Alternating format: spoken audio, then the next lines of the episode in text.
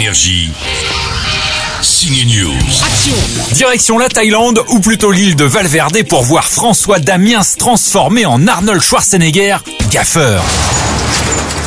On va pas monter là-dedans. Il a fait six guerres, hélico, d'accord? Dans Jack Mimoun, on croise aussi la jolie Joséphine Japy dans la peau d'une aventurière, Benoît Magimel ou encore Jérôme Commandeur en attaché de presse peureux. Moi aussi, il m'est arrivé des trucs. L'appendicite, et j'ai douillé. Vous n'étiez pas couvert par une mutuelle? Pour ce grand film comique et d'aventure, Malik Bentala s'est inspiré de nombreux films des années 80 comme les Indiana Jones, mais à travers son personnage de grand mytho aventurier, Jack Mimoun donc, il rend hommage à Bear Grylls, le héros des émissions TV Man vs Wild, où on y voyait un ancien anglais des forces faire des trucs dingues dans la nature, comme euh, bah, choper un serpent.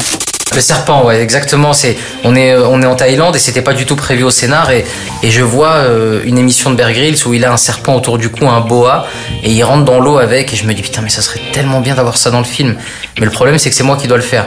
Et j'ai pris mon courage à deux mains et je me suis dit euh, le public va va kiffer. Et à, chaque fois ça me motivait vraiment. euh, je pensais à la réaction du public en salle qui allait voir des images un peu spectaculaires et il fallait tout de suite une image forte pour croire euh, à Jack Mimoun, à ce côté aventurier et tout ça. Donc euh, je me suis dit, allez, on y va, on joue le jeu et je crois que ça s'est bien passé. Coupez les gars, coupez, coupez, coupez. Il pionce son caïman, il a de la morphine dans le cul, réveille-le. Jack Mimoun, la belle surprise ciné de Malik Bentala, tout le monde devient fan de ce film, c'est à voir aujourd'hui.